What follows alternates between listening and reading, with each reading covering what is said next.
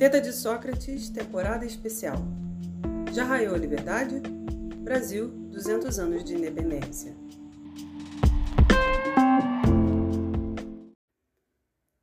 Episódio 14 As Forças Armadas na época da independência.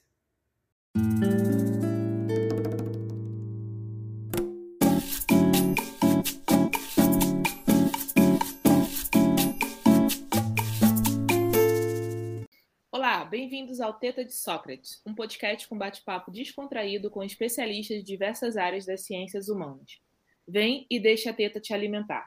Eu sou Sara Correia e com Juliana Magalhães. Oi, oi, gente.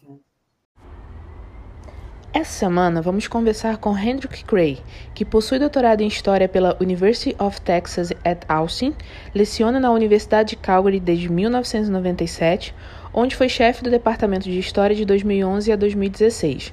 É especialista em História do Brasil e atualmente desenvolve pesquisas sobre a festa de 2 de julho na Bahia e sobre o entrudo, seu declínio e surgimento do carnaval. É autor de Bahia's Independence, Popular Politics and Patriotic Festival in Salvador, Brasil, 1824 a 1900, Days of National Festivity em Rio de Janeiro, Brasil, 1823 a 1889, e Política Racial, Estado e Forças Armadas na época da Independência, Bahia, 1790 a 1850. Hendrik, como foram organizadas as Forças Armadas no final da colônia? É, bem, obrigado pela pergunta, Sarah. É, as Forças Armadas da época, no final da colônia, foram organizadas de uma forma bastante diferente do que as Forças Armadas atuais. E, na verdade, não precisamos, não devemos pensar no, no exército brasileiro incipiente existindo na, na, no final da, da, da época colonial. Um, nem devemos pensar numa política militar uh, organizada a partir dessas Forças Armadas. Portanto, pelo contrário, perdão, argumento que havia muitos militares na política, bem como uma enorme variedade de, de, de posições políticas desses militares. E, nesse sentido, as instituições militares se assemelhavam muito ao resto da cidade. Para falar geralmente da organização das instituições militares da época, tinha três linhas das Forças Armadas. A primeira linha era a tropa paga, o exército regular, eh, regimentos de artilharia, infantaria, infantaria era a maioria, eh, e cavalaria, estacionados nas principais cidades litorâneas eh, brasileiras. A princípio, na primeira linha, serviam apenas uh, homens brancos, mas tinha muitos homens pardos uh, na fileira. A segunda linha, a milícia, era um tipo de reserva era organizada também eh, em regimentos e tinha nela um, tinha na missa um certo projeto de profissionalização e disciplina, mas de, de uma escala muito menor, muito melhor, menor do que uh, na primeira linha. Uma característica da milícia dessa época era a segregação racial. Tinha regimentos de homens brancos e regimentos de homens de cor preta, como se dizia na época, os famosos Henriques, e também, a partir da década de mais ou menos 1770, uh, ah, houve a criação de regimentos de, de homens pardos. Dentro dessa milícia também tinha certa diferenciação uh, por profissão. Nas cidades de Salvador, que eu conheço melhor, os nego negociantes e caixeiros serviam no primeiro regimento, a tendência era para uh, artesãos uh, servir no segundo regimento, e esses regimentos de, de homens de cor e de homens brancos tinham oficiais das suas próprias cores. Então, uh, oficiais brancos no regimento branco, tinha oficiais uh, negros e pardos uh, também nos seus próprios regimentos. Servir na milícia era considerado, de uma forma, um privilégio servir ao rei, e para os oficiais tinha certas vantagens. Né? Tinha direito de ostentar a farda, ser tratado como oficial, tinha certo direito de mandar nos, uh, nos, um, nos soldados, ainda mais quando uh, tinha, eram seus próprios empregados no, na, nas, nas, nas, oficinas ou nas casas comerciais. Um, a milícia não recebia soldo, não era tropa paga, um, serviam como uh, voluntários em tempo parcial, e só quando um, em serviço ativo uh, chamados para servir, é que foram uh, pagos para os seus serviços. os oficiais também tinham uh, certas obrigações, eu tinha o costume de eles ajudaram a fardar seus regimentos, as, as suas, companhias, perdão, um, e, e, aí é certo custo de comprar fardas, comprar uniformes e às, às vezes até material bélico para seus comandados. E também tinha na terceira linha as, as ordenanças, era um tipo de reserva territorial e outro tipo de milícia, com os, os seus capitães mores eram os, uh, os potentados dos distritos. Uh, mas uh, as ordenanças tinham muito menos presença nas lutas armadas pela independência. Um, talvez seja até importante destacar algumas outras características uh, da primeira linha. os soldados, grande parte dela, deles eram, foram recrutados à força. Tinham recrutamento forçado, um, e esses, esses recrutos, como diziam, em, ao, ao, contraste com os voluntários, eles serviam por longo tempo de serviço, até 16 anos ou mais. Um, os oficiais eram, na maioria, a grande maioria dos oficiais eram realmente oficiais de carreira, que faziam longas carreiras, uh, passando de, de, graduação a graduação, aos poucos avançando na carreira. E realmente falava muito de uma profissão militar na época, uma profissão que eles tinham seus próprios conhecimentos, suas maneiras de agir e de, de, de, da instituição funcionar. Um, outra coisa que, que, é importante destacar é, é que eram guarnições do exército urbanas. Os soldados, grande maioria dos soldados ficavam maior parte do seu tempo dentro das cidades brasileiras. E, portanto, tinha conexões significativas à sociedade urbana local. As fortalezas, os quartéis ficaram dentro da, da área urbana, as guarnições das grandes cidades como Rio de Janeiro Salvador um, contavam com dois, três, até quatro mil homens uh, dentro da cidade, que é uma presença significativa da, uh, dentro da população urbana dessas cidades de de 50 mil até 100 mil habitantes nessa, no, no final da, da colônia. Um, em tempo de paz, a maior parte do tempo, né, o serviço não era realmente muito pesado para os soldados. E o, o exército tinha o costume e a prática de uh, licenciar seus soldados durante muito tempo. E durante esse tempo, eles, obviamente, não recebiam soldo nem etapa, mas eles uh, podiam trabalhar por conta própria uh, como artesãos, o trabalho braçal na cidade.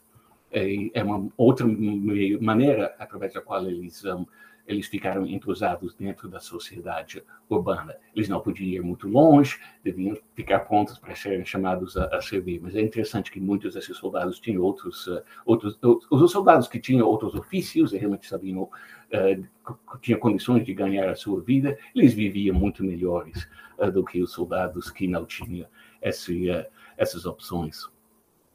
Um, a, a, grande parte dos oficiais e a grande parte dos soldados uh, faziam toda a sua carreira na mesma cidade. Não tinham costume de uma prática de rotatividade de batalhões, de regimentos entre as cidades, e os oficiais faziam, faziam toda a carreira na mesma, mesma guarnição. Algumas, alguns oficiais, sim, um, foram transferidos ou conseguiram fazer serviço em outro, outro, uh, outra praça, como eles diziam, mas um, não era muito comum. Isso ajudava tanto os soldados como os oficiais a manterem essas ligações com a sociedade local todo mundo sabia quem eram os oficiais, os oficiais tinham suas famílias, seus interesses econômicos. Se o oficial tivesse feito um bom casamento, ele teria uh, acesso a uma outra família e com, com bens, talvez. E aí os soldados, os soldados, os oficiais, dos seus requerimentos, eles falavam muito em, em coisas como os seus próprios interesses, os interesses da sua casa, que eram diferentes dos interesses da, da corporação militar e, e, então os oficiais faziam bem faziam parte dessa dessa sociedade de uma forma obviamente diferente do que os uh, os soldados um, e enfim então são algumas características então essas são algumas características importantes da, da primeira linha quanto à segunda linha a grande questão do, do final da época colonial era a questão da, da segregação racial dentro da, da instituição. Essas, essa milícia de regimentos de homens uh, brancos e pardos e pretos. Um, é uma diferenciação por cor dentro da, da milícia de, que uh, foi bem foi estabelecido lá no século XVII, depois da guerra das guerras holandesas, quando as, as, as tropas negras sob comando de Henrique Dias foram mantidos em pé como o primeiro terço, uh, terço uma antiga palavra para regimento, o, o terço de Henrique Dias, e aos poucos, durante o resto do século XVII e no século XVIII, foram criados uh, terços, depois regimentos de, de homens negros em outras capitanias, em outras cidades. Um, no início de, desse processo, as, uh, os regimentos uh, de Henrique Dias tinham todos os homens de cor e não se diferenciava entre negros e, e pardos, como depois, a partir da década de 1770, começaram a criar-se esses uh, regimentos de, de homens pardos. O que parecia, de certa forma, uma, uma maneira de, de até dividir as classes de cor botaram esses homens em dois regimentos separados que de certa forma eram, concorriam é, com, com, cada um com outro para para fazer o serviço para fazer o melhor serviço é, etc um, mas também havia uh, no final da época colonial uma série de, de autoridades militares e, e que, que, que tinha certa desconfiança desses regimentos de homens de cor tinha certa preocupação dele com, com eles.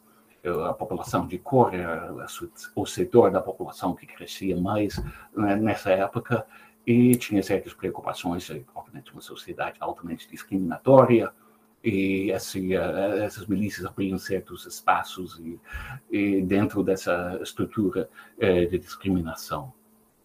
Um, também tinha preocupações com a, a, falta de disciplina militar, a falta de trein, treinamento das milícias.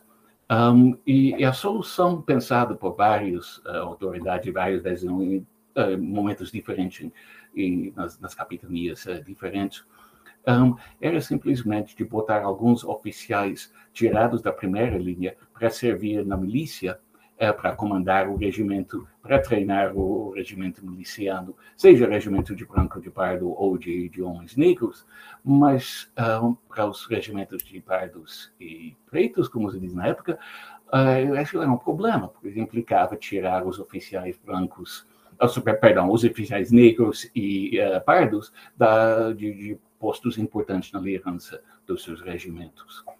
E uh, na Bahia, na década de 1790, o então governador do Fernando José de Portugal, eh, ele tentou um, acabar com os oficiais superiores no regimento dos pardos. E os capitães levaram uma longa resistência, mandaram um monte de requerimentos para Lisboa eh, para defender sua posição dentro dos, uh, dos, uh, do, do regimento. E tiveram algum sucesso até que em 1802 o governo colonial, uh, colonial, o governo português, emitiu um alvará muito importante que valia para todo o Brasil, que permitia o acesso dos oficiais negros e pardos aos postos superiores, independente de terem servido na primeira linha, que era quase que impossível para eles. Eles tinham que mostrar seus conhecimentos militares através de concursos, tinha um processo complicado uh, para conseguir o posto, mas essa medida de Alvará de 1802 protegeu eh, em larga escala a, a, a, posição desses oficiais pardos e, e, negros dentro da milícia. Mas eles tinham a memória da, do, das tentativas de, de uh, desalojá-los das suas uh, posições importantes dentro da milícia. Então, uma estrutura bastante complicada, uma estrutura com vários interesses, várias tensões dentro dessa estrutura, que foi efetivamente o, o exército colonial, eh, que realmente foi uma série de exércitos uh, com uma série de guarnições com poucas conexões uh, umas entre as outras, e com essas tensões de, de classe, de, de cor, tensões raciais dentro da, dessa instituição.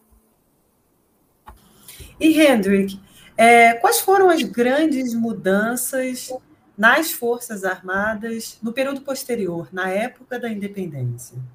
É, pois bem, se, se, a gente for pensar a independência como um longo processo que vai pelo menos de 1808, chegada do, uh, da corte portuguesa do, Dom João, do, do, futuro Dom João VI no Rio de Janeiro, até, por exemplo, 1831 ou até depois, um, se pensarmos a independência como esse processo muito longo, podemos verificar uma série de mudanças, de grandes mudanças que ocorreram de uma forma ou outra uh, em todas as uh, capitanias, depois províncias uh, do Império Português, depois províncias do, do Império Brasileiro. Um, eu poderia fazer uma lista, e o primeiro ponto que eu destacaria é que houve um crescimento significativo do efetivo do Exército, tanto do Exército como da milícia. Um, e tinha vários uh, fatores contribuindo ao crescimento das Forças Armadas. O primeiro ímpeto é, é defensivo. Logo depois da chegada da corte, Dom João VI precisava realmente reforçar a defesa do Brasil e houve, houve uh, criação de novos regimentos milicianos, criação de novos regimentos dentro das, uh, da cidade e recrutamento para fazer crescer essas, essas unidades. Um, então, nessa época, a, milícia de Salvador vai de, de 1.700 homens até mais de 4 mil homens, de 1808 para 1812. Um, uh, na década de 1810, um pouco posterior, o efetivo da tropa paga na cidade de Salvador vai de, de 2 mil para 3 mil homens. Então, um crescimento significativo e processos semelhantes ocorreram nas outras, uh, nas outras grandes cidades. Um, outro, outro ímpeto a esse crescimento a partir de 1814 e 1815 é que, com o fim da, das guerras napoleônicas, o governo português começa a, um, a prosseguir uma série de interesses uh, militares estratégicos no sul, no Rio da Prata, para processo para a expansão que, que leva à incorporação à, à Cisplatina, ao, ao Império Português e depois ao Império Brasileiro, relativamente curto período de tempo, mas um, esses interesses estratégicos do, uh, da monarquia uh, luso-brasileira um, e obrigam o governo a criar mais, a, a recrutar mais soldados, a até trazer alguns soldados, uh, alguns, soldados oficiais de Portugal, mas esse, esse processo leva à expansão, à expansão militar. E tem várias implicações desse processo. Né? O, a, é, tem custos, é, custa caro manter tantos soldados uh, uh, prontos, tem certa, como podemos falar de uma certa militarização da sociedade brasileira, com uma taxa de participação militar maior, mais gente dentro das Forças Armadas. tinha maior recrutamento, recrutamento pesado que pesava uh, na sociedade, homens tirados da vida civil para servir no exército ou obrigados a fazer o serviço na, na, na milícia. Uh, e outro aspecto do processo a longo prazo, então, o primeiro é o crescimento, mas também é aos poucos, e verificado mais a partir de 1821, mas a entrada da do, dos militares na política, ou sua atuação política que acontece ao mesmo tempo que, a partir, principalmente a partir de 1821, que há uma criação de a, a criação de, um, de uma esfera pública, a liberdade de imprensa e o começo dos grandes debates políticos da, da época, e os militares estão muito bem por dentro desse processo, que é um processo que começa na cidade, o processo urbano, os militares estavam muito por dentro da sociedade urbana, como acabei de argumentar, então eles não podiam, um, uh, tinham que participar, eles faziam parte dessa sociedade que começa a ser afetado por uma série de mudanças, uh, mudanças políticas. Uh, os panfletos periódicos, pasquins e tudo que circulava, circulava também pelos quartéis. Em 1824, só para um pequeno exemplo baiano, reclamava-se de proclamações uh, escritas em linguagem simples, direcionados aos, aos soldados baianos. Um, em 1817, durante a, a Revolução Pernambucana, tinha uma série de declarações de radicais uh, registradas pelas autoridades, declarações radicais que vêm dos, das tropas e dos, uh, dos oficiais, que é um bom indício de que tem, circulavam muitas ideias entre, entre os soldados, ideias que circulavam pela so, sociedade urbana por sua toda, mas que também tinha suas, suas, uh, suas manifestações dentro da, dos quartéis. Um, mas é bom destacar também que tinha militares em todos os lados políticos.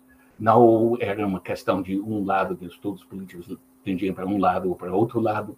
Um, os militares apareciam em todos os, os campos, em todos os, os, partidos, as fações da, da época. Um, então, esse é outro processo que, que ocorre e continua depois da independência, e, e é, é muito importante entender essa presença, é, essa presença política que afetia as Forças Armadas. Para voltar um pouco mais especificamente para as instituições militares, uma outra coisa que começa a partir da chegada da, da monarquia e acelera na década de 1820 a maior mobilidade dessas unidades militares. Começam, elas começam a ser deslocadas de uma capitania de uma província para outra para fazer essas campanhas militares. A primeira manifestação ocorre logo em 1808 e 1809, com a mobilização no norte do Brasil para ocupar Cayena, a colônia francesa. A pequena vitória do, do, do Império Português contra Napoleão, um, mas implicava que soldados uh, milicianos e soldados da tropa paga de Belém um, passam, vão para, uh, uh, Cayena, até mandaram algumas, uh, alguns milicianos de Pernambuco para Cayena. Então, tinham essa maior mobilidade. Um, depois, a partir de 1816, a intervenção brasileira, o uso brasileiro na, no Rio da Prata, implica a deslocação de tropas para lá.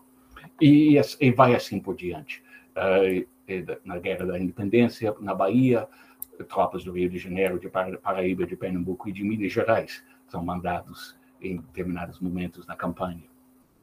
Um, e esse processo de, de, maior mobilidade dos militares um, continua uh, depois da independência e a Guerra Cisplatina, que ocorre logo de, pouco depois da independência, e tem as mesmas implicações.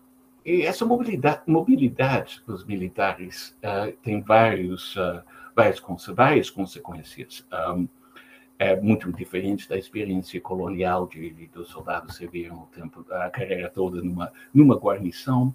Abre horizontes políticos é, soldados uh, acabam vendo coisas novas acabam conectando-se com outras pessoas.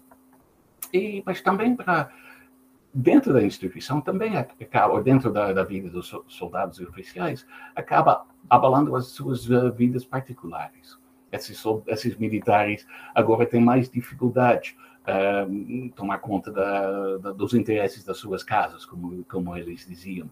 Eles estavam fora por longo tempo, então ou tinha que botar um procurador para uh, gerenciar os bens, ou uh, a esposa do soldado, do oficial tinha que uh, tomar conta da, da casa, etc. Então tem uma série de implicações, tanto sociais como políticas, um, como, como militares. Outro processo a longo prazo que começa eh, na época joanina e continua depois da, da independência, e que está muito ligado ao crescimento das Forças Armadas, eh, é, é a, a, mudança na composição social eh, da fileira do Exército. Já em 1817, pela primeira vez, o governo português cria uma unidade do Exército para homens pretos, para eles servirem no sul uh, na, na, na, guerra uh, na guerra contra uh, os espanhóis um, na província Cisplatina. É interessante que, que esses homens negros são mandados para um lugar tão distante do centro do Brasil, que já é um indício de que o governo estava pensando, mas é um primeiro, um primeiro passo a, a abrir o, a fileira do exército a homens, homens negros, que a princípio desde há longo tempo não, não, não podiam servir na, na, um, na fileira do, do, exército. esse processo acelera com as várias mobilizações uh, para a Guerra da Independência. E o Exército, uh, mas citar mais um exemplo, exemplo da Bahia, mas o Exército uh, na Bahia, logo depois da Guerra pela Independência, uh, parece muito diferente do Exército anterior.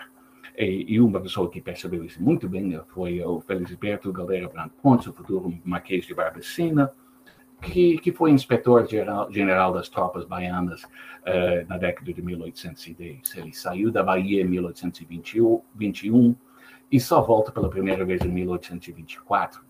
Ele, de passagem por Salvador a caminho da Europa, ele, ele, ele uh, comenta que os, os, os quartéis uh, da cidade de Salvador, ele, perdão, ele lamenta que, a não ser os uniformes, os quartéis uh, da cidade de Salvador seriam facilmente confundidos com armações da costa da mina, que é um indício que ele sugere que parecem mais senzalas do que, um, do que quartéis. E é um bom indício de uma pessoa, uma pessoa altamente racista, para falar a verdade sobre ele, mas uma pessoa que percebeu que houve uma mudança enorme na fileira do exército. E para ele era uma coisa bastante preocupante. Um, e, e, e para outros também pois agora tinham homens, homens de cor com armas em punho que faziam a segurança na cidade, que, que era uma presença enorme na, na cidade depois da independência. Um, só mais um, uma dessas grandes mudanças que temos que levar em conta para todos os, todas os, uh, as unidades do, do, Exército, todas as praças, do, todas as guarnições, são mudanças uh, no, no oficialato nas campanhas militares desses anos uh, e também por causa do crescimento, entraram muita gente nova uh, no quadro dos oficiais. E também houve processo paralelo de afastamento gente do, do, do quadro dos oficiais, que o, o, as pessoas que fizeram as, as escolhas políticas erradas. Eh, que eram considerados portugueses e devem ser mantidos por fora do eh, expulsos do exército. E esse processo foi um processo que interessava a muitos uh, dos novos oficiais que queriam conquistar novos postos e é uma melhor melhor de, de uma, a, men, a, melhor maneira de um, de, de, de, conseguir promoção rápida é destituir o, o, superior e foram eles que, que fizeram esse, esse que, que um, é, incentivaram esse, esse processo. Ah, mas o problema para muitos ou muitos outros militares é que uh, foi que tanta gente que entrou no exército uh, da como eles falavam na época da classe dos paisanos, dos civis que não eram oficiais de carreira, eles também não eram muito comprometidos com uh, a vida institucional, com a, a disciplina, com as práticas comuns uh, normais militares. E para os oficiais, eles, uh, os oficiais superiores de carreira, reclamavam muito com a presença de, desses, desses homens nobres que tinham mais interesses políticos, que entraram talvez para terem feito algum serviço importante.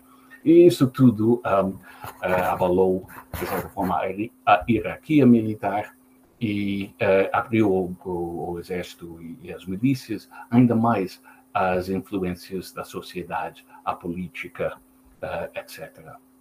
É, ainda não foi mencionado sobre a presença portuguesa. Você poderia, o senhor poderia nos falar sobre o impacto dela? É, é. Eu, eu, eu, muito de propósito, eu não falei muito da, da presença portuguesa, porque minha impressão é que não é, não é tão importante para explicar esses processos.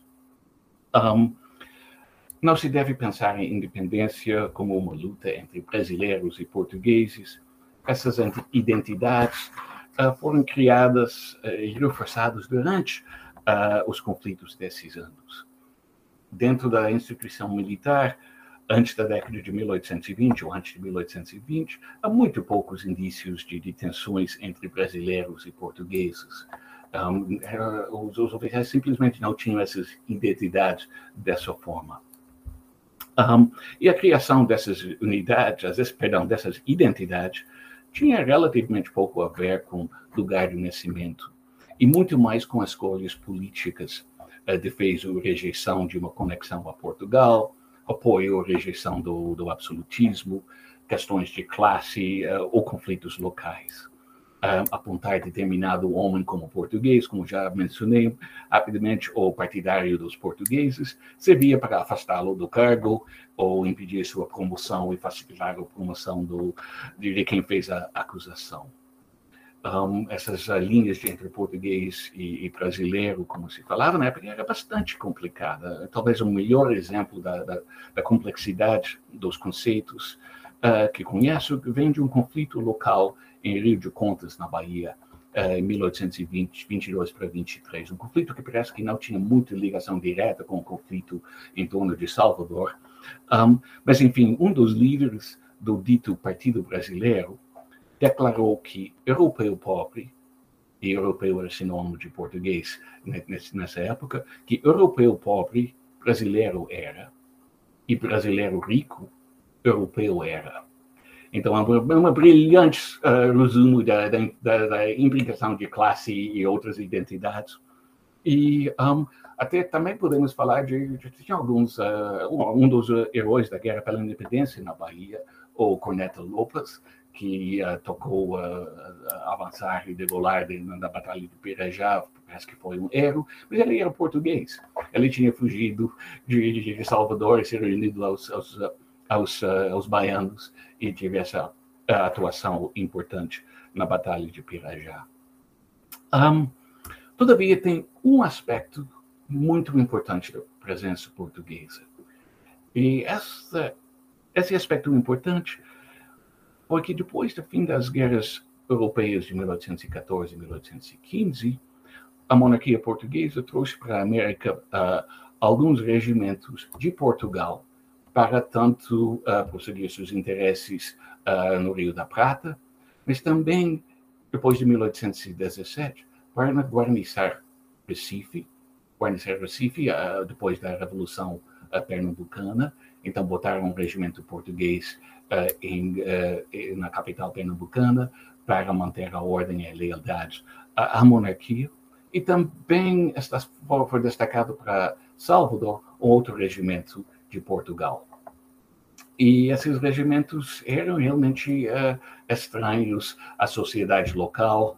Um, Pernambuco, bem, era um exército de ocupação. Salvador foi um pouco fez menos sentido, pois Salvador não tinha apoiado a, a, a, a Revolução Pernambucana, mas acabou recebendo um regimento uh, de tropas portuguesas uh, na cidade. Um, e essas tropas uh, portuguesas também chegaram algum, alguns regimentos portugueses no Rio de Janeiro, e esses regimentos portugueses foram centros de apoio às cortes de Lisboa e é o projeto das Cortes de Lisboa de instalar um, um governo unitário e liberal uh, dentro do Império Português, o que foi visto para muitos brasileiros como uma tentativa de, de recolonização. Não foi bem assim, colonização, recolonização, mas foi certamente um ataque aos, aos que, uh, aos que apoiavam o centro de poder executivo de Dom Pedro I no, no Rio de Janeiro. Um, e o destino dessas tropas uh, portuguesas foi muito importante para o desenrolar, des, desenrolar dos acontecimentos em 1822 e 23. Uh, eh, no Rio de Janeiro, Dom Pedro I consegue o afastamento dessas tropas em fevereiro de 1822. Ele consegue, logo depois de do Fico, de mandar as, as, as, tropas portuguesas do Rio de Janeiro para Niterói, depois são embarcados e, e voltam para Porto. Alguns acabam na Bahia depois, mas enfim. Um, uh, no, em Pernambuco, os liberais, uh, os deputados pernambucanos conseguem a retirada da tropa portuguesa do Recife, uh, com o governador Luiz do Rego. Mas na Bahia, o contrário acontece. As tropas portuguesas uh, acabam ficando e um, o comandante dos portugueses, um, dos, dos portugueses, Coronel Luiz Inácio Badeira de Melo, uh, comandante da, do 11º Regimento, denominação dessa, dessa unidade, ele é nomeado em em fins de 1821, a notícia chega em Salvador no início de 22, ele é nomeado governador das armas pelo governo das cortes. O governador das armas era um novo posto criado, uh, dependente de Lisboa, uh, que separava a autoridade civil e militar e subordinava a autoridade militar uh, nas, nas, províncias brasileiras ao governo de Portugal. E era muito mal visto pelos os que queriam manter um centro de governo no Brasil. E também era mal visto pelos oficiais brasileiros que cobiçavam esse cargo, eh, mas foi dado no, na Bahia, uh, foi, uh, Madeira foi indicado. E, bem, é uma simplificação de uma história bastante complicada de conflitos internos na guarnição de Salvador, mas acaba em fevereiro em, em luta armada e as tropas de Madeira e alguns, uh, algumas unidades uh, baianos que apoiavam ainda o governo uh, das cortes acabam vencendo e dispersando a milícia de Salvador e alguns dos regimentos do exército. Um, então, é um dos primeiros grandes conflitos que leva, enfim, à guerra da independência na, na Bahia. Bem, e aí a gente vê que a guerra começa na Bahia. Tudo bem, e, e qual foi a importância dessa guerra para a independência, para a gente ter uma noção geral? É, bem, foi, foi, certamente foi muito importante. É interessante que o historiador uh, da sua história militar e política da independência, o Hélio Fantino Pertini Neto, divide as lutas armadas pela independência em três, três grandes áreas e ele considera a Bahia o centro estratégico, a mais importante parte da, guerra pela independência. Tem outro uh, área no norte, Piauí e Maranhão, onde tem luta armada, e também no sul, na Cisplatina. Mas ele sugere que realmente a Bahia é o centro das, da questão. Ah, para falar sobre a guerra pela independência na Bahia, para resumidamente falar da história militar, podemos identificar uh, quatro fases de guerra. Certamente outros historiadores uh, dividiriam a guerra em outras fases, mas eu acho que quatro fases uh, resume bem o que aconteceu primeira fase, fevereiro a mais ou menos junho de 1822, depois da derrota das tropas uh, baianas, uh, que também começam a falar de si como tropas brasileiras. Uh, essa época um, são derrotados em fevereiro, e depois da derrota, muitos militares derrotados fogem para o Recôncavo uh, a área em torno de cidades de Salvador, em torno da Baía de Todos os Santos, onde tem grandes plantel de escravos, grandes senhores de engenho, muito uh, produção de, de, açúcar. E dentro dessa região, eles um, procuram abrigo nas, nas, vilas e cidades ou, um, ou nos terrenos dos grandes senhores e procuram continuar a luta. Um, mas um, um, são cinco, cinco meses de, de, de, atuação política muito indefinida. E é só a partir da, do começo da segunda fase, um, de, de, que vai para mim uh, de junho a outubro, uh, é que uh, o conflito começa a, a, a se definir. Em, a partir de junho, tem as aclamações do governo de Dom Pedro I, ainda não Dom Pedro I, ainda só Dom Pedro, uh, como regente pelos senados das câmaras uh, das vilas do Recôncavo, uh, liderados por, por senhores de engenho. Começa certa mobilização sistemática e alguns dessas unidades milicianas e tropas improvisadas começam a manter um cerco em torno da cidade de Salvador para tentar cortar a relação, as conexões entre Salvador e o Recôncavo.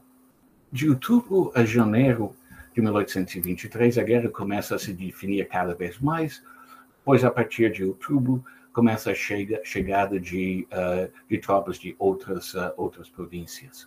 E também, no fins de outubro, chega o, o general Pedro Labatut, que é um mercenário francês que é indicado por, por Dom Pedro então Dom Pedro I, para comandar o exército patriota que está lutando em nome de Dom Pedro, eh, Dom Pedro I. Um, então, uh, Labatut chega com reforços, com algumas tropas, de, poucas tropas do Rio de Janeiro, de Paraíba e de Pernambuco, e ele começa a organizar o que era, o que era denominado o Exército Pacificador, o Exército Patriota na Bahia. Pacificador logo indica algumas questões de classe, tem que pacificar a, so a sociedade, tem que impedir a resistência escrava, tem que manter a ordem. Então, tem, tem esse aspecto também uh, do processo. E pouco depois chegam as tropas do, do Rio de Janeiro uh, também, e é nessa fase que tem algumas grandes tentativas dos portugueses, das tropas portuguesas dentro de Salvador, de furar o cerco, de escapar e de tentar destruir uh, o, o cerne desse, desse exército pacificador que está se formando. E tem então a Batalha de Pirajá, um ataque português contra, em 8 de novembro de 1922, um ataque português contra o acampamento, o, o, o quartel-geral uh, emergente de Labatu, que ainda é uma instituição muito indefinida, mas ele está começando realmente a montar uma, um exército e e é só a partir, é só, só dessa época que, que os portugueses, Madeira, tem, tem alguém para atacar seria muito difícil ele atacar alguém quando a resistência era tão uh, difusa, tão di dispersa. É uma vitória brasileira. Outra grande tentativa ocorre em 7 de janeiro de, de 1823, uma tentativa por mar dos portugueses de atacar a ilha de Itaparica, e que também é uma derrota dos, uh, dos, uh, dos, dos, portugueses. E de fevereiro a, a, julho é um processo com com, com, com muitos pequenos combates, mas sem grandes, uh, grandes, grandes batalhas. Aos poucos, o exército pacificador fecha o cerco à cidade de Salvador e, a partir de abril, entra em ação a Marinha Brasileira, que realmente ajuda a Marinha criada, improvisada no Rio de Janeiro, com mercenários, com muitos uh, oficiais britânicos, que consegue bloquear Salvador e restringir a, possibilidade de, de, mais reforços mais mantimentos, mantimentos de, de Lisboa. E, enfim, esse processo, tanto por mar como por terra, obriga a Madeira a pensar numa evacuação, num abandono da cidade, que, que ele faz em, em 2 de julho de 1823. Eh, na madrugada do dia, os, os, a frota portuguesa, portuguesa sai e entra no Salvador o Exército Pacificador. E o 2 de julho é, como muitos sabem, né, ainda é comemorado em Salvador como o dia da independência eh, da Bahia. Um, essa mobilização, essa organização do Exército Pacificador é, provocaram grandes mudanças nas Forças Armadas uh, baianas e basicamente aceleraram esses processos de mudanças gerais que eu falei, que foram muito concentrados eh, aqui uh, na Bahia. A guerra na Bahia foi uma mobilização sem precedentes. Um, em, no início de julho, tinha uns 15 mil homens em armas no exército pacificador alguns de fora, mas a grande maioria eram baianos. E uh, provavelmente tinha ainda mais gente em, em várias uh, uh, forças espalhadas pela, pela província, mas é uma força enorme em comparação à força colonial. Se bem que é muito pequeno em comparação aos, aos exércitos que, que lutaram nas guerras napoleônicas, napoleônicas no, no, na Europa. Um, mas é uma mobilização que afetou toda essa sociedade, eh, de senhores de engenho até escravos, de brancos e pardos e, e negros, eh, livres e libertos e escravos, todos estavam envolvidos de uma forma ou outra, homens e mulheres também, jovens e velhos, baianos e gente de fora. Lembra de uma guerra que reunia uh, muita gente que nunca tinha experimentado uma coisa, uma coisa dessas. Enquanto uh, durasse a guerra, houve certa unidade em torno do objetivo final, a expulsão dos portugueses, ah, mas essa unidade escondia os diferentes fins pelos quais ah, muitos ah, lutavam. A liberdade, você falava muito em liberdade, significava algo bem diferente a um senhor engenho que sonhava com certa autonomia local ou possibilidade de mando na, no, no, na, na, no município, eh, do que para um escravo que sonhava em outra forma de liberdade. Um, os senhores baianos queriam conquistar a autonomia uh, e não se conformaram com o poder uh, do general Labatu. Uh, e, de fato, Labatu foi destituído do poder pelo, pelo, pelo comando do, do exército pacificador e pela, pela influência dos senhores de engenho que não queriam uma série de medidas que eles julgavam autoritárias, uh, empreendidos pelo, pelo general francês E, bem, gente livre de cor pensava muito em, eh, em igualdade, igualdade liberal, do, legal, perdão, no, no, sentido liberal, ou tinha visões uh, de uma melhoria da sua posição dentro de quadros reformados do antigo regime. Nem sempre um, lutava-se em termos de, pensava-se em termos de simplesmente igualdade no sentido liberal, mas também pensava muito em um, em, em, proteção do seu, do seu status especial ou específico dentro das milícias, por exemplo. Um, podemos também falar em, até em termos de, de participação feminina a, a, história de Maria Quitéria de Jesus é bastante conhecida eh, como a, a soldada, mas tinha outras uh, mulheres que também um, lutaram ou pelo menos uh, acompanharam o exército e fazer, fizeram uma série de serviços importantíssimos uh, para uh, suprimento do exército, cozinhar, lavar roupa de, dos soldados, etc. Faziam parte da, da, campanha militar. tem também alguns indícios contemporâneos de que contra o que, que várias mulheres uh, lutaram contra o ataque de português à ilha de ataque português à ilha de Itaparica em, em janeiro uh, de 1823, que hoje em dia uh, na Bahia é comemorada com a história de uma figura meio legendária de, de Maria Filipa, uma mulher negra que aparentemente participou da, da luta contra as, uh, as, tentativas de portugueses de desembarcar uh, nas praias da ilha de Itaparica. O resultado da guerra, o final da guerra, deixou muita gente um, decepcionada.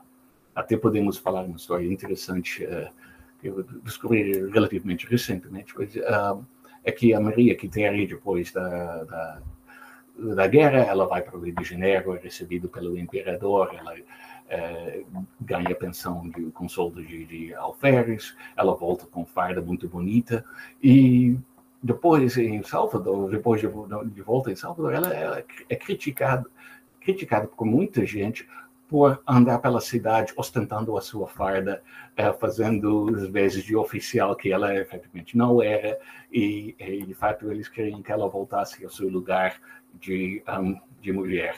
Então essa questão uh, fazia parte da, da história.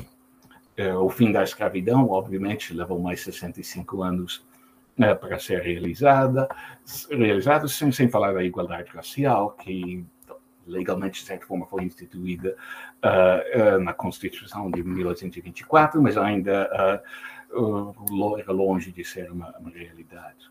E mesmo a independência, a autonomia sonhada pelos senhores também sofreu restrições quando eles, os senhores de engenho, quando eles necessitavam aceitar certa dependência do Rio de Janeiro, do governo de Dom Pedro I, da monarquia constitucional, um, para manter sua posição dentro da, da província da Bahia.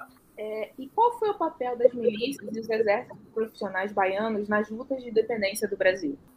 É, bem, eu acho que, acho que eu já respondi de certa forma, mas talvez não um, não de forma uh, muito precisa. Então, acho que vale a pena destacar que, embora as tropas portuguesas uh, destruíssem os, os, regimentos baianos uh, nos conflitos de fevereiro de, de 1822, os seus oficiais e soldados fugiram para o Recôncavo e formaram, enfim, o cerne do Exército Pacificador. Eram eles, esses oficiais e soldados, um, uh, que sabiam manejar manejar armas, entendiam da disciplina militar, sabiam como organizar companhias e batalhões, tinham pelo menos algumas noções de, de como entrever o combate. Um, e, portanto, era muito importante para uh, constituírem realmente o cerne uh, do exército pacificador, pois eles foram os homens que tinham as, as, as, os conhecimentos, os conhecimentos militares. Obviamente entrou muita gente nova, muita gente bisonha uh, no, no, exército pacificador, mas a experiência uh, dos, uh, dos que tinham servido na milícia e no, no exército baiano antes da, da, da, guerra pela independência um, foi realmente essencial ao, ao sucesso do, dos patriotas baianos.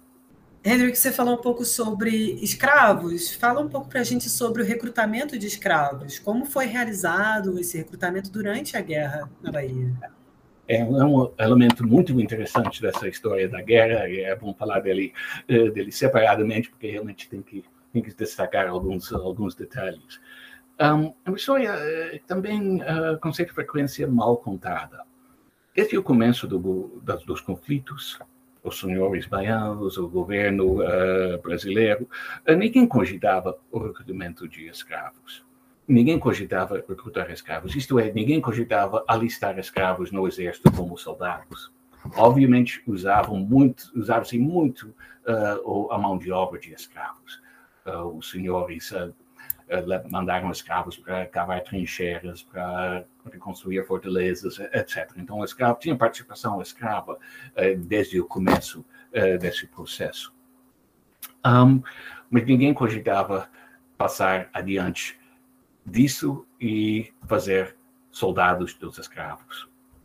Pedro Labatu, que é menos conectado com a, a, a, a classe senhorial baiano, que baiana que, que vem de, de fora, em fins de 22, início de 23, ele pega um conjunto de escravos que foram que tinham sido abandonados por seus senhores senhores portugueses ou brasileiros que preferiam ficar com o lado português que foram para Salvador, e vários uh, engenhos foram efetivamente abandonados por seus donos, seus donos classificados como inimigos do, do, da causa brasileira. Então foi relativamente fácil para Lavatu, como uh, comandante, uh, pegar esses escravos.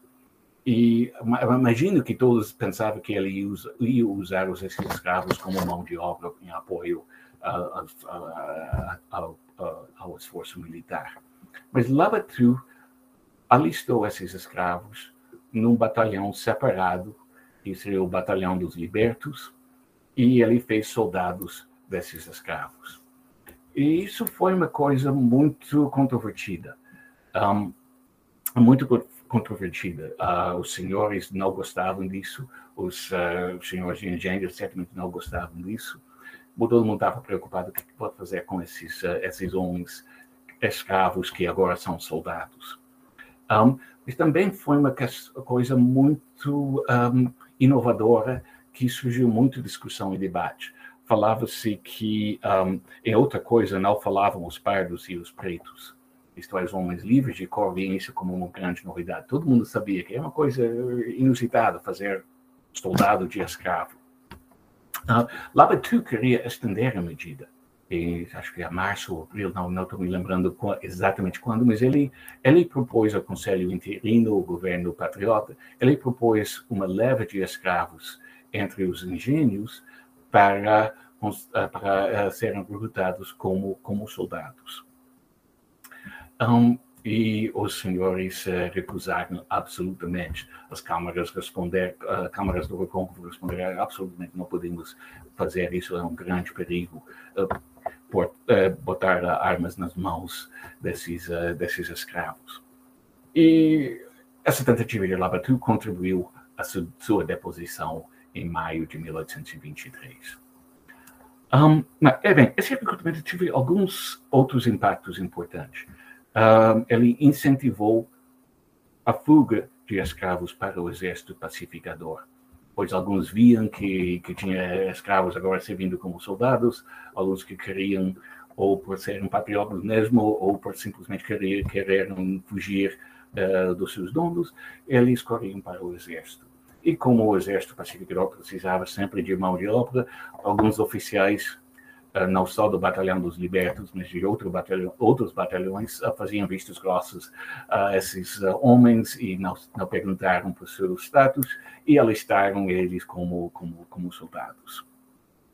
Isso é um bom indício que todo mundo entendia bem que havia uma diferença enorme entre escravo e soldado. Uh, soldado era livre, etc, etc. Escravo era escravo, uh, propriedade de alguém. Um, mas a grande curiosidade dessa história é que durante a guerra, ao que parece, ninguém pensou no futuro.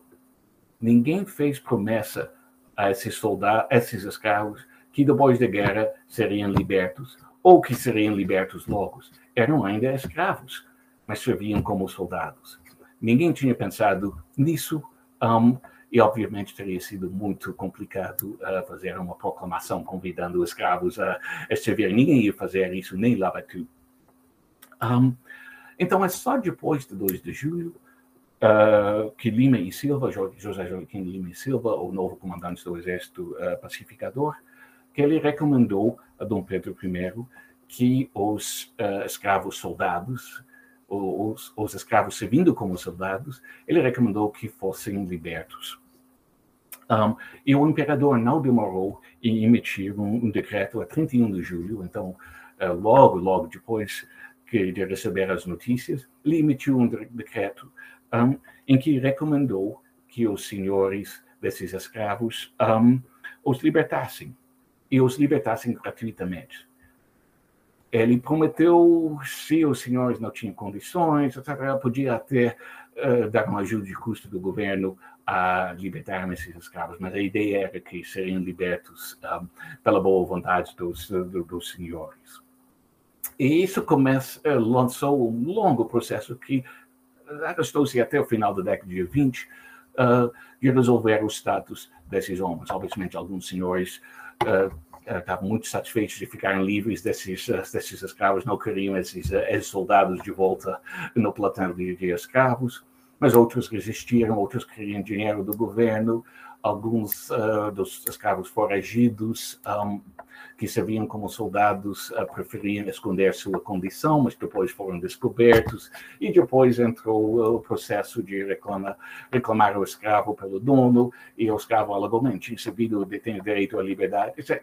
Enfim, foi uma coisa bastante complicada, bastante longa, é, bastante interessante, em que o governo e os senhores tentaram um, restabelecer a linha divisória entre soldado e escravo. E é uma linha divisória que ficou menos claro, não só por causa do recrutamento de, de escravos por Lavatu, mas também por causa das mudanças na composição racial na fileira. Como entraram muito mais gente negra e gente parda no, no exército, era mais fácil um escravo fugir para o exército e se esconder entre a fileira se os oficiais o aceitarem como, como soldado. Então, tinha um grande problema de, de definir a distinção entre soldado e escravo, uma distinção em parte racial, mas também, uma, mas muito mais importante, uma distinção uh, de, de status. Um, E, e para resumir essa história, o, o interessante é que, que, nesse processo de recrutamento de, desses soldados para servirem no exército, todo mundo, uh, pelo menos a princípio, respeitava o direito de propriedade dos senhores.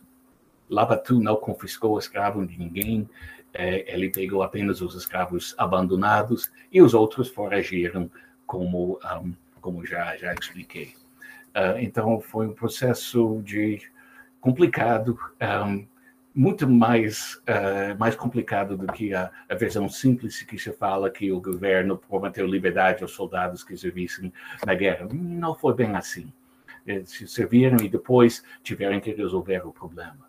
E, aliás, tem outros casos também que muitos uh, senhores alegaram que, que esses escravos que tinham, não tinham feito o serviço suficiente para merecerem ser uh, ser libertos depois. E tem casos, casos bastante interessantes em que os senhores procuravam restringir ao máximo a, a, a medida é, proposta por Dom Pedro I.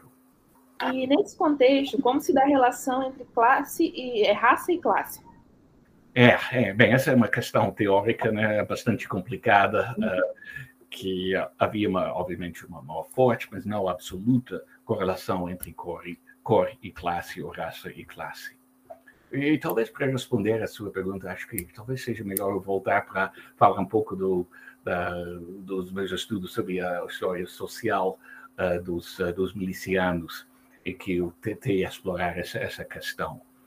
Enfim, durante a pesquisa para o meu primeiro livro, eu um, fiz um grande levantamento dos, dos inventários dos uh, oficiais milicianos e como sabia se era oficial do, do regimento de Henrique Dias, negro, pardo, branco, sabia desses detalhes e eu podia fazer uma comparação entre os, um, a riqueza na hora da morte dos, dos oficiais negros e pardos e, e brancos.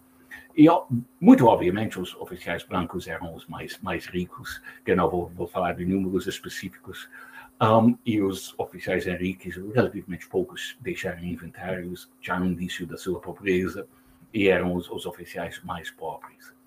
Mas aí eu entrei, é, fazia parte dos, dos grandes debates das, da década de, de 90 sobre assim, o significado do, da, da, categoria de pardo, se, se, o que significava mesmo, se pardos eram um grupo intermediário entre brancos e, e negros.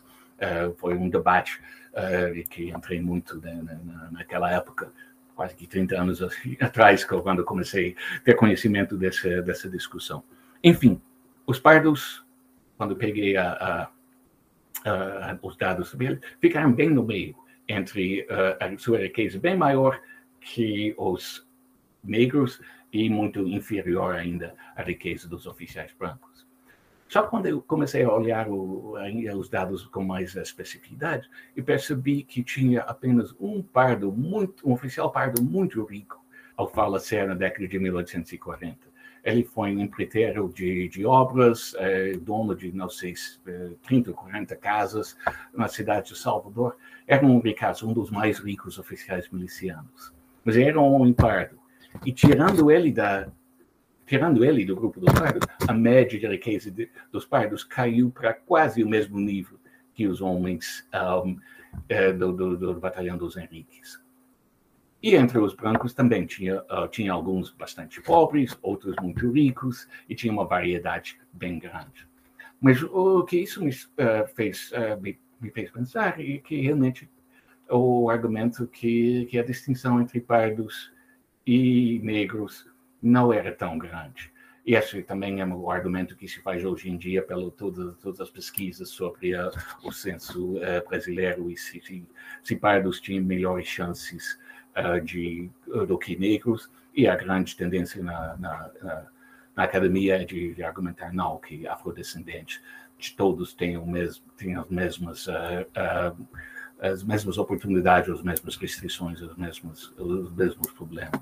Então, foi, foi bastante interessante ver esse, esse processo e, e ver esse, uh, essas diferenças e pensar bem uh, uh, os dados estatísticos sobre a, a riqueza desses, desses homens. enfim, Acho que, que havia uma correlação muito estreita, mas não absoluta, entre classe e, e raça. Eu acho que acho que eu respondi a sua pergunta dessa forma suficiente.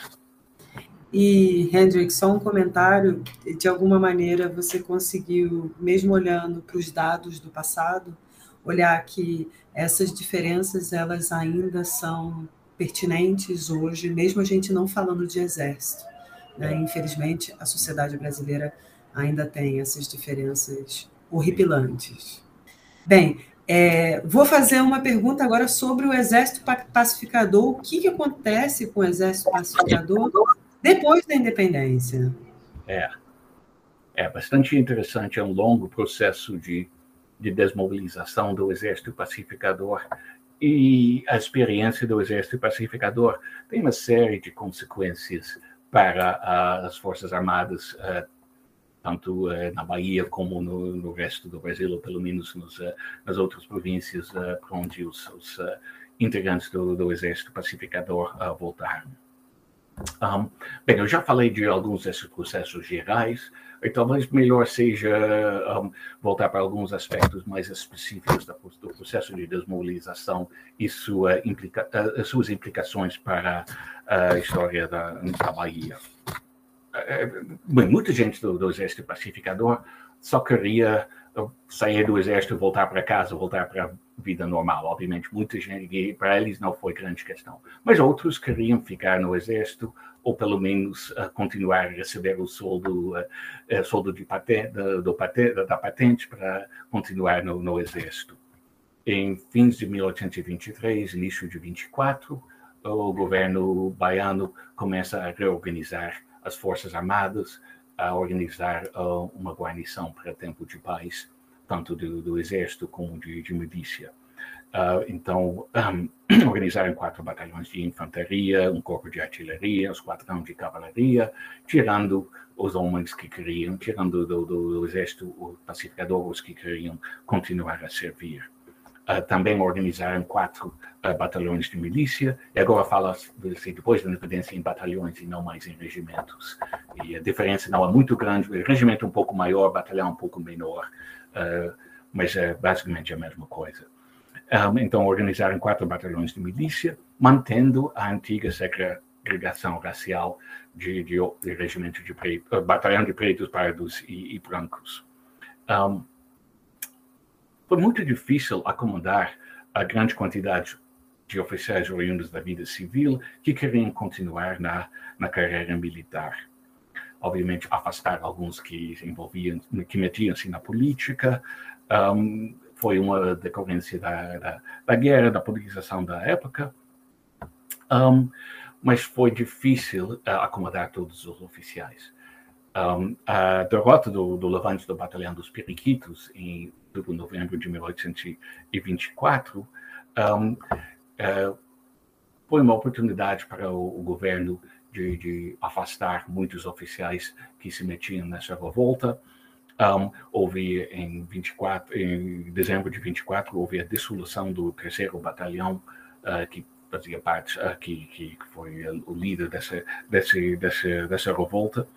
E depois do levante dos periquitos, foram mandados para uh, o sul muitos soldados negros da Bahia.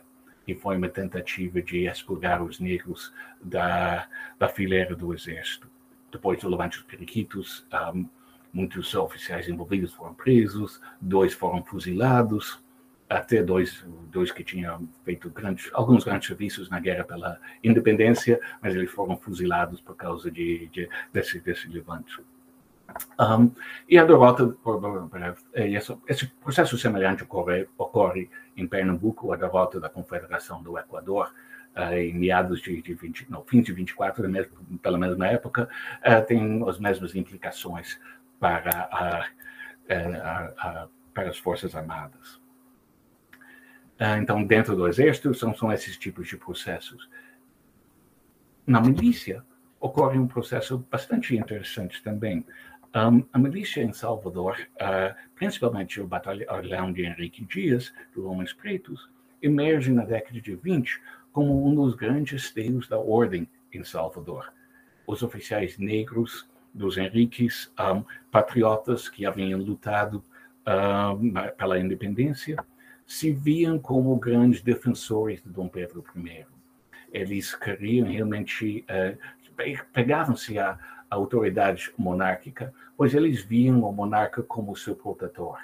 Eles imaginavam que uma, a monarquia uh, recompensaria, recompensaria eles aos serviços com promoções, com a proteção do seu status especial nas Forças Armadas, com, uh, com os seus, seus, seus postos uh, reservados para homens, homens negros ainda tinha uma visão, digamos, meio barroca da, uh, da sociedade, uh, da maneira de, de, se ligar com, uh, com o governo, e imaginavam que, que seus serviços à monarquia redundaria em recompensas pela mão generosa do monarca.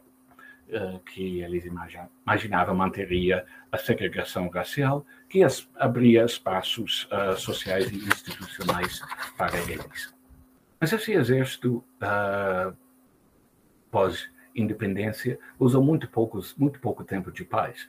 Logo em 1826 uh, ah, começa a guerra pela Cisplatina, que vai de 26 para 28, e essa guerra mudou muito o quadro militar brasileiro. Os batalhões baianos e batalhões de muitas outras províncias foram mandados para o sul, um, para participar da guerra. Eh, a tentativa de, de manter a província cisplatina uh, fracassou. Enfim, eh, o país de Uruguai era o, era o saldo da guerra. Um, e foi uma experiência difícil para muitos uh, desses uh, soldados e, e, oficiais. E depois da guerra, o governo, um, o governo de Dom Pedro I fez uma coisa muito interessante uma coisa que demorou a perceber, mas depois eu percebi que esse governo é um governo bastante uh, interessante, o que uh, Dom Pedro I e os seus, a cúpula militar brasileira em torno dele, o que eles, eles faziam.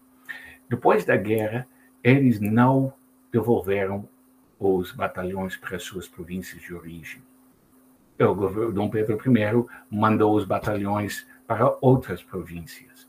E a ideia era, a meu ver, a tentativa, a ideia era de, de cortar as relações entre os batalhões e as sociedades locais e a, a política local.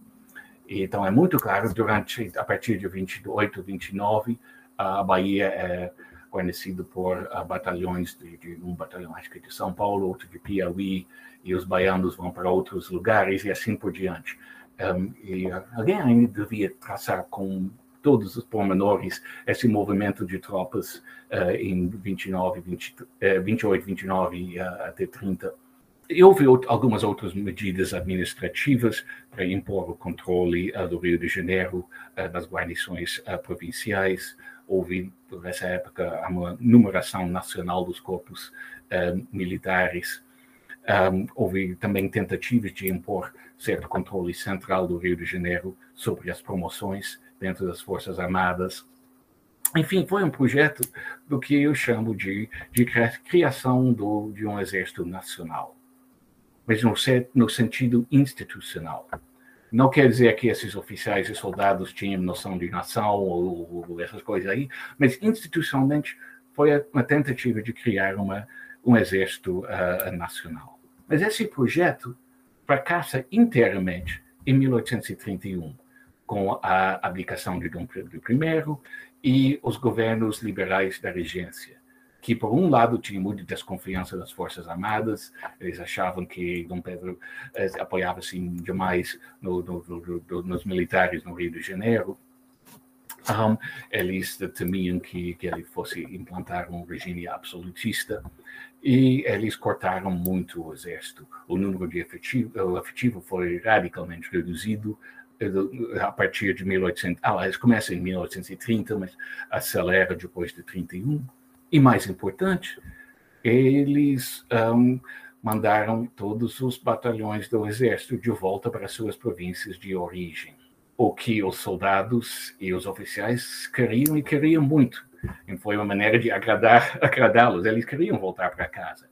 E muitos dos soldados estavam absolutamente satisfeitos uh, de receberem suas baixas, pois eles queriam voltar para ninguém queria servir como soldado raso eh, dentro do, do, do, exército nessa época. Então, um, mas esse processo, uh, enfim, de, devolveu o exército para as províncias de origem, um, recompôs os, as conexões políticas entre soldados, oficiais e a sociedade local, um, e é bastante interessante ver como a, a atuação política militar uh, na Bahia é muito ligado ao retorno dos batalhões em 1830 e 32, e são os batalhões que retornam a Salvador, que fazem, que participam de forma muito ativa nos vários motins e revoltas uh, baianas uh, nesse, nesses anos. Então, basicamente, nesse sentido, para o Exército, a política da regência foi a restauração do, do padrão descentralizador uh, de organização militar que datava até a época, época colonial. Quanto à milícia, a regência fez, um, fez uma medida muito importante, a abolição da milícia e a criação da Guarda Nacional. A Guarda Nacional é uma instituição muito importante para o resto do, da história do Império, sua, sua oficialidade eleita uh, marca a Guarda Nacional como uma instituição liberal, um, mas a Guarda Nacional também não tinha uh, a segregação racial da, da, da antiga milícia. E isso implicou que uh, houve certo embranquecimento da oficialidade da nova milícia, pois basicamente a criação da Guarda Nacional implicava o afastamento de todos os oficiais negros da milícia. Uh, pelo que saiba, um, nenhum oficial um, da milícia, quase que nenhum oficial da milícia negra, parda, nem branco, aliás, um, conseguiu eleição como oficial da Guarda Nacional em Salvador. Eu fiz um levantamento de todos os nomes dos oficiais da Guarda Nacional, houve uma mudança enorme. E, infelizmente, eu não sei se, eu não conheço nenhum estudo comparativo de outra cidade, se, se ocorreu a mesma, a mesma mudança de, de, de pessoal uh, na milícia, que é a Guarda Nacional é uma continuação da milícia no sentido funcional, mas é, uma, é um grupo completamente diferente de, de homens que tomam conta da, da Guarda Nacional. Bem, os oficiais negros uh, e pardos reclamaram muito, uh, muitos uh, mandaram requerimentos, queriam isso e aquilo do governo, alguns que alegaram que tinha direito a certos soldos por causa dos seus serviços, dos seus postos, um, perdiam soldos ou, e entrou um longo debate, longa discussão, e uma discussão bastante interessante um, em que falam das questões raciais e reclamam da discriminação, e, mas também fazem isso tudo em numa um, numa estrutura mental ainda da, do regime, do antigo regime, que fala muito dos seus serviços um, e tentam reconciliar as, as, os conceitos de cidadania com igualdade com essa segregação racial que protegiam seu, uh, seu status. Enfim, essas propostas então a, a criação perdão, a, a regência então desfez o projeto de, de construção de um exército nacional que, que o governo de Dom Pedro I tentou implantar na no final da década de 20. E é só a partir da, da, da, do final da década de 30 e começo da década de 40, com o regresso, os novos governadores, conser, governos conservadores que começam a construir um exército um, nacional nesse mesmo sentido institucional. Então, é a partir de, de 1838 que começa a rotatividade de batalhões, os batalhões baianos saem e, e não voltam mais à Bahia, e começa, na década de 40, começa uma rotatividade de oficiais uh, entre, entre batalhões, então o oficial é promovido e depois mandado para servir em outro batalhão, em outra província e levantando as, a carreira de, de vários oficiais que, que eu consegui, consegui, levantar. É muito fácil perceber que começa na década de 30, ficando na Bahia, e depois, uma vez promovido, depois de 38, 39, 40, são mandados para outra unidade, depois para outra, e assim por diante. Então, é um quadro bastante institucional bastante diferente a partir da década de 40 mas foi um projeto uh, tentado por Dom Pedro I e só levado a feito uh, por, uh, pelo, pelos governos do, do regresso. É, nesse caso, é, é, como a independência do Brasil, as reformas, a formação da Guarda Nacional e as reformas liberais estão ligadas à Sabinada? É, obrigado pela, pela pergunta, que é obviamente uma continuação dessa discussão, pois a Sabinada é o grande ponto de inflexão nessa história na Bahia tanto para os militares, tanto para muitos outros uh, elementos e aspectos da história baiana. Bem, a resposta, é, de certa forma, é bastante fácil.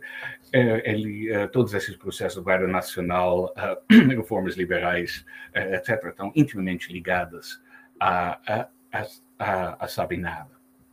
A Sabinada, só para quem não, não conhece, né, foi a, a maior revolta urbana ocorrida durante o Império, de novembro de 1837 a março de 1837. 38, e, mas a Sabinada reuniu, de certa forma, contraditoriamente, diversos grupos descontentes com as mudanças uh, políticas da época. Então, é um movimento bastante contraditório, uh, e é um movimento também que tem muitas conexões e até certas semelhanças à guerra pela independência. Um, entre os uh, que participaram da Sabinada uh, foram um, os liberais radicais, um grupo de exaltados que de certa forma foi uma reação contra o, o regresso, e alguns também têm sustentado mais recentemente que também foi por causa de certa insatisfação com uh, os efeitos do ato adicional e a devolução de poderes ao, uh, às províncias. Também tinha muita participação de, de militares do exército, insatisfeitos com a criação da Guarda Nacional, redução do efetivo do Exército, um, as poucas perspectivas uh, para promoções uh, depois de 1831. Então, uma série de, de, de, de uh, demandas institucionais dentro da, da corporação armada. Também tinha muita participação de milicianos, de homens da ex-milícias, um, então, inclusive dos, dos negros e dos pardos muito mais dos negros e pardos do que do, dos oficiais uh, e soldados brancos. Só para rapidamente um exemplo, o último comandante dos, uh, dos Henriques uh, da década de 20, o tenente-coronel Francisco Xavier Bigode, ele foi um dos líderes militares uh, da Sabinada. E ele e, muitos outros oficiais uh, que tinham servido nos, uh, nos Henriques na década de, uh, de 1820 acabaram se envolvendo na Sabinada. Então é fácil seguir, seguir os nomes. A Sabinada também teve muito apoio da classe baixa da cidade de Salvador, por razões mais ou menos típicas para essas revoltas Uh, reclamações econômicas, uh, problemas de moeda falsa, uh, carestia, tinha também certa hostilidade a portugueses identificados por causa da sua do, do seu, sua participação, seu, seu domínio realmente da, do comércio a retalho e, e, que, que uma questão de classe muito muito importante.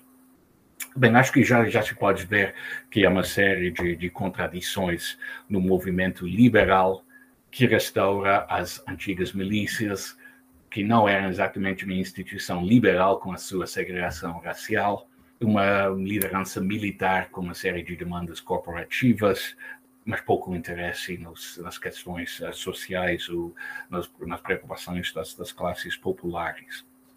Então, é uma história bastante complicada, acho que não, não vale a pena entrar nos detalhes dos, das, das, brigas dentro do governo da Sabinada, mas realmente foi um mov movimento bastante contraditório. Militarmente, a Sabinada virou uma reprise da guerra pela independência.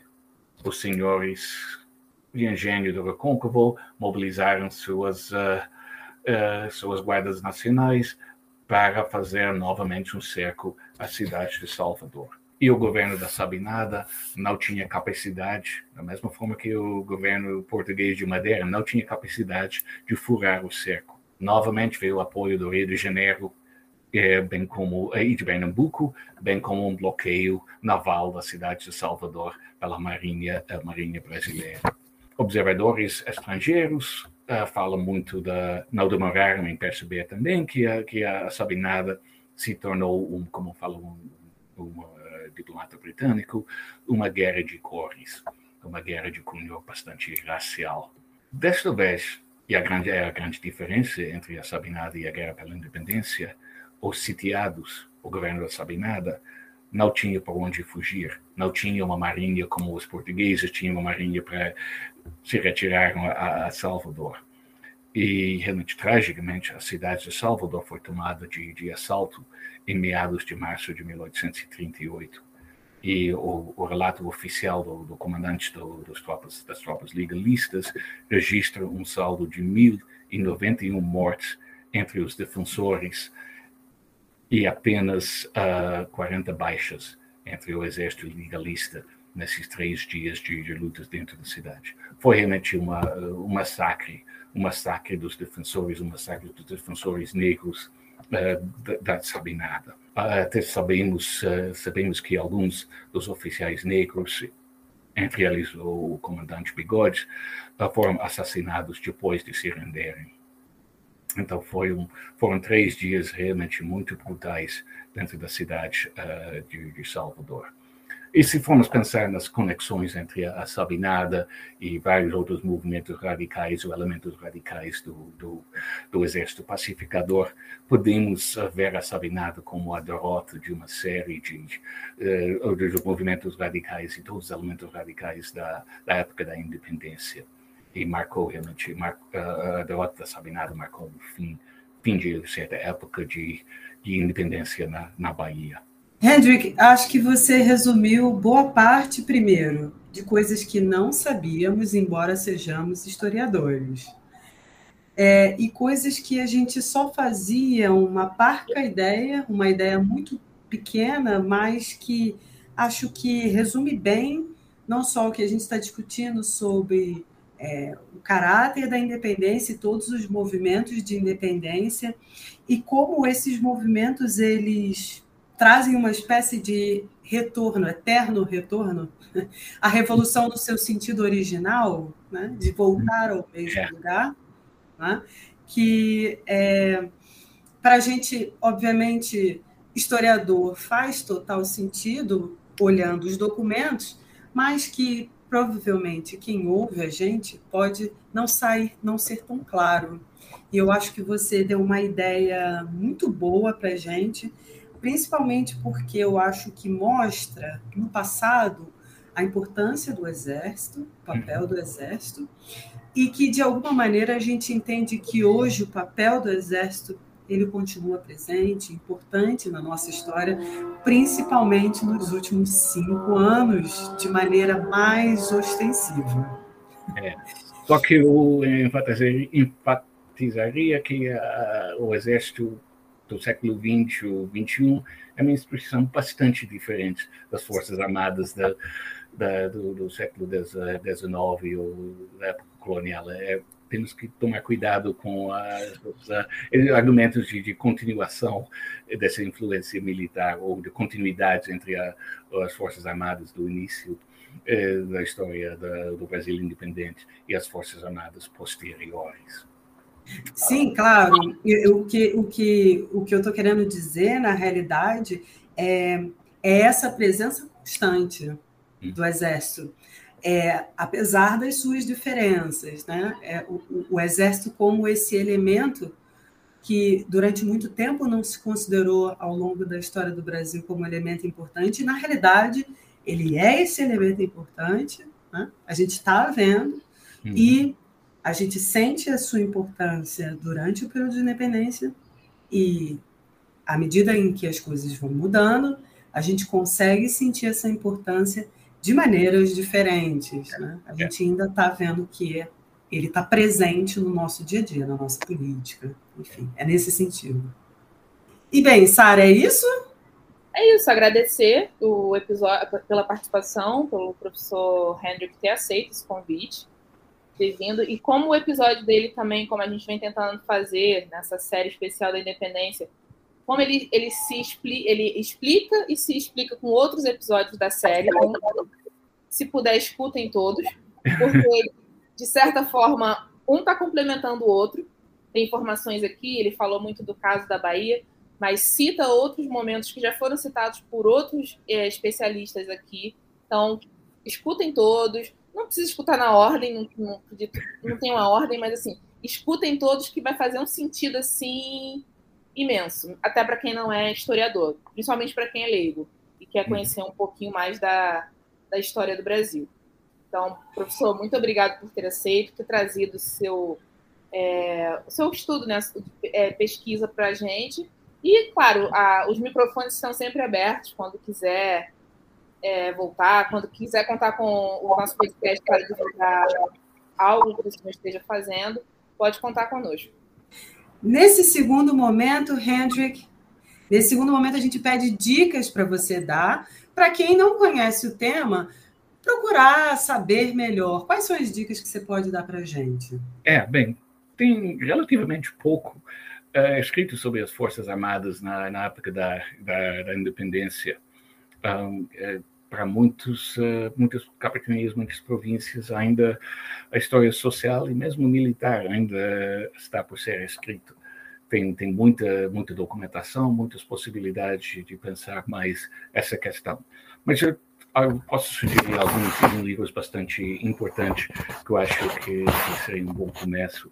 Um, o, o, livro imprescindível é o livro novo de, de Hélio Francini Neto, que é Independência e Morte, Política e Guerra na Emancipação do Brasil, foi publicado uh, em 2019. Então é um livro bastante recente e faz um levantamento político-militar da história da época. Um, não trata muito da, das questões de história social de que eu uh, empatizei hoje, mas uh, dá uma bela visão da, das lutas, uh, as lutas pelo Brasil. Outro livro que eu acho importante oh, perdão, não é, é livro importante, é, é, de Adriana Barreto de Souza, O Duque de Caxias, O Homem por Trás do Monumento, de 2008, um, que é um belo estudo da, da um, de uma família, a família Linei Silva, e principalmente o futuro do Duque de Caxias, uh, na época da independência e na construção do Estado.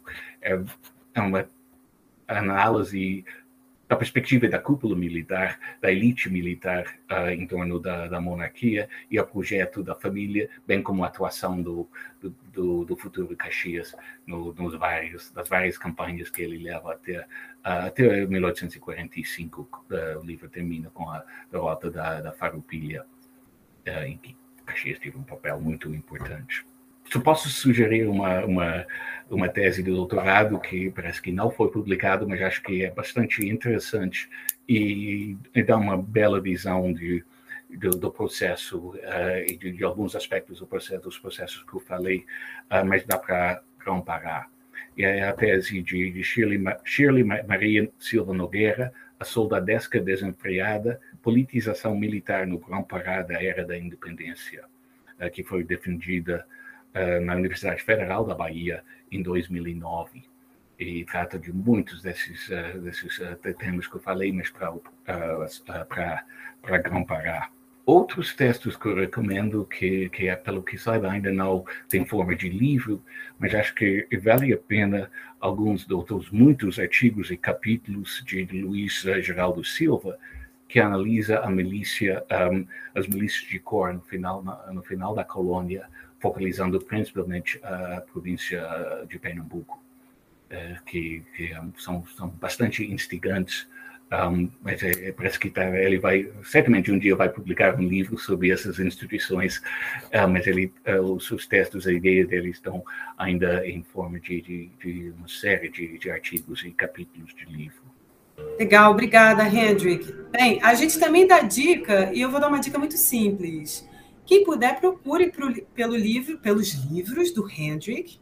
Claro, se você souber ler em inglês, vá lá, procure pelos livros em inglês. Mas em português tem o Política Racial, Estado e Forças Armadas na época da Independência, Bahia, 1790-1850, pela editora Jucitec. É isso? Não tem. do mercado é, é, é, muito difícil, parece, encontrar exemplar no Brasil hoje em dia. Uma pena. Está publicado, obviamente, em inglês. Publicado é, tem opção em inglês também pela Stanford de 2001. Ótimo. Bem, esse está muito mais disponível no mercado, certo? Muito mais caro. Ah, mais caro. É, está disponível. É, disponível, sim.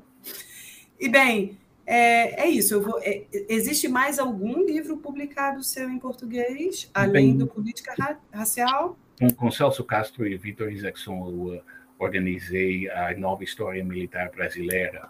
Ótimo. Que é pela, pela Fundação Getúlio Vargas, que parece que agora só pode comprar o, a, a versão e-book.